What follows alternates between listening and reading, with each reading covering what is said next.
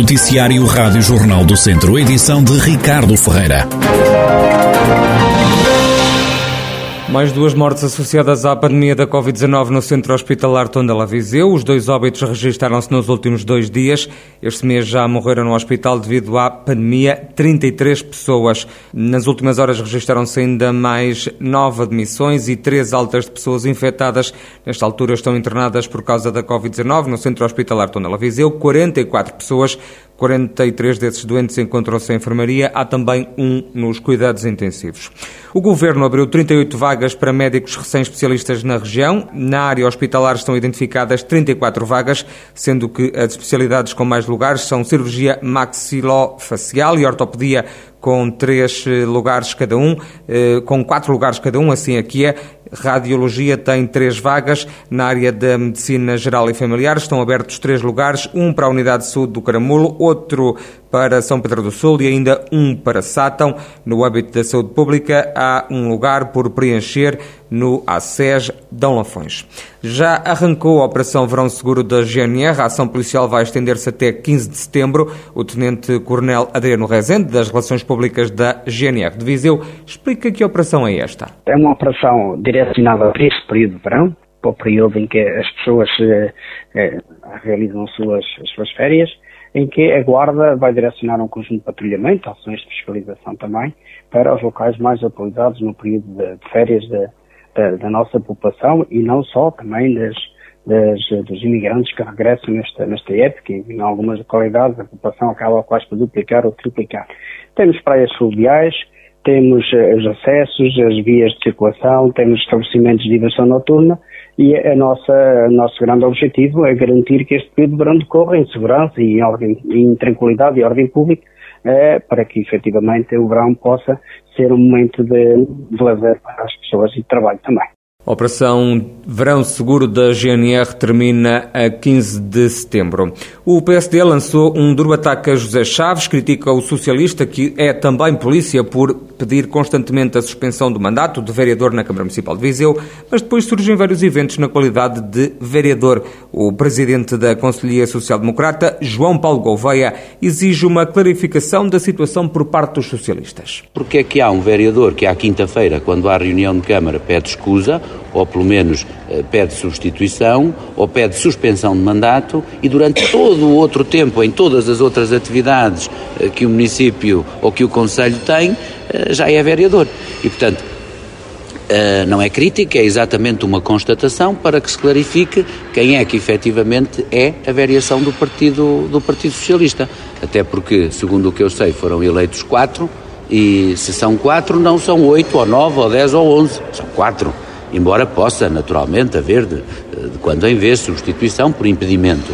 A lei prevê. Agora, permanentemente, permanentemente haver uh, suspensão de mandato, substituição, substituição uh, uh, e suspensão de mandato, ser ou não ser, eis a questão. A Rádio Jornal do Centro tentou sem sucesso obter uma reação de José Chaves, vereador do PS, que tem pedido a suspensão de mandato no município de Viseu. Já João Azevedo, vereador da oposição, que liderou a lista do PS à autarquia nas últimas eleições, lamenta o ataque pessoal que foi lançado pelo PSD. O Dr. José Chaves é um homem bom, um homem com uma capacidade uh, de grande uh, dedicação ao Conselho e à região eu só lamento o facto de eh, o PSD vir fazer um ataque pessoal a uma pessoa que tem uma folha de trabalho enormíssima. E, portanto, essa questão de o Dr. Chaves ser vereador uh, ao fim de semana e não ser vereador durante a semana, há aqui uma questão que é preciso. Uh, o Dr. José Chaves uh, toda a vida esteve presente relativamente à questão das reuniões de Câmara. O Dr. José Chaves está à espera de uma decisão da Direção Nacional do, da PSP, para perceber se pode ou não uh, exercer a sua função como vereador. Fez esse requerimento, está à espera de uma resposta e, portanto, a questão aqui é que uh, nós uh, pretendemos trazer para a política os melhores, aqueles que têm trabalho feito, aqueles que se dedicam às pessoas, aqueles que estão disponíveis para as pessoas e para o território. E o Dr. Chaves é o exemplo claro disso. Fica o lamento de João Azevedo face às críticas do PSD em relação a José Chaves. O Douro vai ser a cidade europeia do vinho em 2023. A candidatura apresentada pela CIMA, a Comunidade Intermunicipal do Douro, foi escolhida por Bruxelas.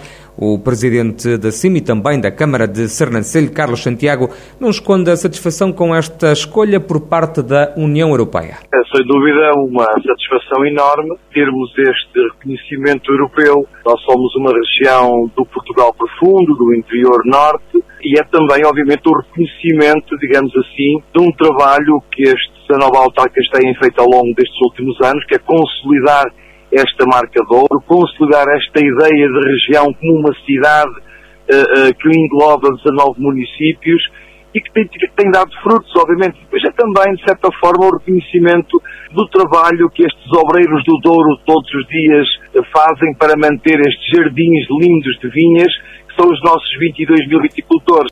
Carlos Santiago, presidente da Comunidade Intermunicipal do Douro, o Douro que foi escolhido pela União Europeia como a cidade europeia do vinho já no próximo ano de 2023. Com a inflação a aumentar, assim como o preço dos combustíveis, o poder de compra a baixar, o Bloco de Esquerda defende ser urgente repensar todo o modelo de transportes públicos no Distrito.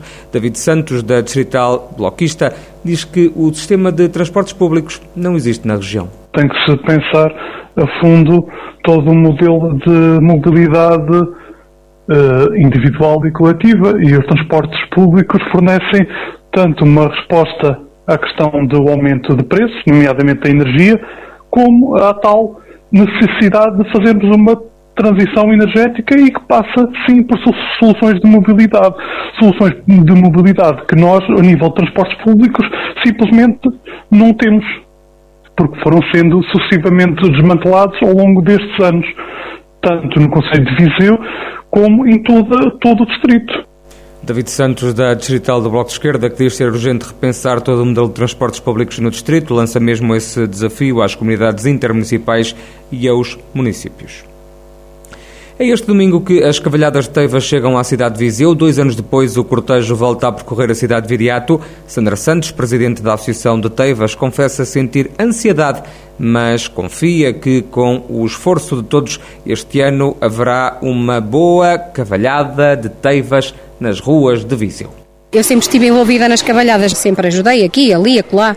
Ao princípio foi assustador, eh, agora estou mais tranquila. Se eu sentia eh, uma ansiedade e um desejo de que tudo corresse bem naquele dia e tivesse tudo em ordem, eu hoje sinto muito mais. Tem que correr bem, porque nós somos capazes nós somos também muito capazes. Poderemos ter menos recursos, mas unidos somos mais fortes, é aquilo que eu digo. E hum, com os poucos recursos e com toda esta gente envolvente, nós conseguimos. Mas o que é, que é ser de Teivas? O que é que quer ser de Teivas? Ser de Teivas é, é um orgulho enorme. É, é uma alegria. É o querer continuar com esta tradição. São 369 anos. Estamos a falar aqui de antepassados meus, de pessoas que já cá passaram e que, e que hoje, amanhã e sempre te vão recordar no dia das cabalhadas. E para que tudo esteja pronto foi necessário um trabalho de várias semanas, como explica Alice Loureiro, responsável por cortar de papel para os carros alegóricos e para os enfeites da dança da Morgadinha, um dos pontos fortes das cavalhadas de Teivas. Há quem corte na guilhotina, os homens, depois tenho senhoras que dobram o papel em quatro, eu recorto, porque fica, portanto, recortado, depois há outras pessoas que também o desfolham e então fazem as flores, e depois o pessoal lá dentro que as vai colar. As horas já têm sido bastantes, portanto, nós já estamos há um mês a cortar ao domingo, eu tenho estado a cortar em casa e também a dobrar, portanto, aqui, esta, desde a outra semana que temos vindo aqui para aqui também, praticamente todos os dias à noite e há dois casais que têm ajudado bastante a fazer flores, que até lhes já lhes dói os dedos, estão a ficar cansados, mas como não vêm aqui, então eu tenho levado a casa das pessoas e tem sido essencial este e ano. buscar o papel já cortado. Sim, e depois levar as caixas, depois alguém com a carrinha vai buscar o papel com as flores já feitas. Portanto, eu levo recortado, outras pessoas também entregam. E, outra, e já vêm as flores feitas. Portanto, tem sido muito essencial estes dois casais ajudarem, mesmo nós estando aqui, em casa deles. Lucília Carvalho diz que nem dá conta do passar das horas. O cansaço, diz, só se vai notar no dia a seguir às cavalhadas, ou seja, na segunda-feira. Cada dia que passa é mais um, um aperto no coração. Com medo que falhe ou com vontade de lá chegar? Com medo que as coisas não estejam prontas a tempo, porque é sempre, à última da hora, há sempre pormenores a, a terem que se compor ou acabar. Ou... Como é que se passa aqui uma noite inteira? Digam. Uh, umas dizem umas, umas chalaças, outras dizem outras e, e vai-se passando, e vai passando assim. É. Como são noites quentes, como está a ver, isto é, no inverno era mais difícil. No verão nem se dá conta de passarem as horas. Só custa depois ao outro dia, com os olhos é preciso pôr uns palitos. E a cabeça começa a ficar meias onze. Mas o que importa é levarem avante as cavanhas. O que importa é o espírito e conseguirmos chegar eh, ao nosso destino, porque é o nosso lema, não é? O papel que é recortado na Associação de Teivas segue depois para ser aplicado nos fatos da dança da Morgadinha. Né Lida Rodrigues já entra na dança há vários anos e confessa sentir muita emoção quando começa a ouvir a música da Morgadinha. Todos os anos temos que renovar eh, os trajes ou fazer de novo totalmente. Há quem faça de novo, há quem aproveite os antigos e tentar remodelar. Uh, o que nós tentamos sempre fazer é dar cor ao traje. Uh, isso é o nosso ex-libris, é a dança da Morgadinha, é mesmo isso, a cor uh, naquele dia com fartura. Vocês, a Nélida vai dançar a Morgadinha este ano? Sim, sim. Eu... O que é isso? Sair daqui e ir para Viseu dançar a Morgadinha? Eu posso dizer que a dança da Morgadinha, assim que se ouve a música a tocar, aquilo sente-se o coração a palpitar de uma maneira. No dia nós temos que formar, pelo menos a dança da morgadinha, desfilar aqui na povoação. A saída é sempre, passamos pelo povo com a dança da morgadinha, percorremos a aldeia e quando chegamos, igual, entramos no cimo do povo até chegarmos à associação. Isso é mesmo, tem que ser todos os anos. Nélida Rodrigues, participante da Dança da Morgadinha, que vai fazer parte, como habitualmente, das Cavalhadas de Teivas. O cortejo chega a Viseu pelas três da tarde deste domingo. Em Mangualde assinalam-se hoje e amanhã os 150 anos do nascimento de Ana Castro Osório. A data vai ser comemorada com uma programação especial que decorre na Biblioteca Municipal, também na casa onde nasceu e viveu Ana Castro Osório. O presidente da Câmara de Mangualde, Marco Almeida, justifica esta homenagem a Ana Castro Osório. Atividades essas que irão decorrer na Biblioteca Municipal Dr. Eh, Alexandre Alves e também na casa onde nasceu Ana de Castro Osório e onde viveu na sua juventude. No dia 17 serão dinamizadas um conjunto de atividades, além da, da abertura da celebração do momento, serão também contadas histórias sobre a vida da Ana Castro Osório, histórias essas que irão ser contadas por Raquel Osório de Castro. Posteriormente, teremos momentos de leitura encenada com coreografia e música, também protagonizadas pelos alunos do agrupamento de escola, da Orquestra Poeminha, que serão os mais jovens da Orquestra Poema. Os festejos prosseguem depois com o teatro, com o teatro de Sombras.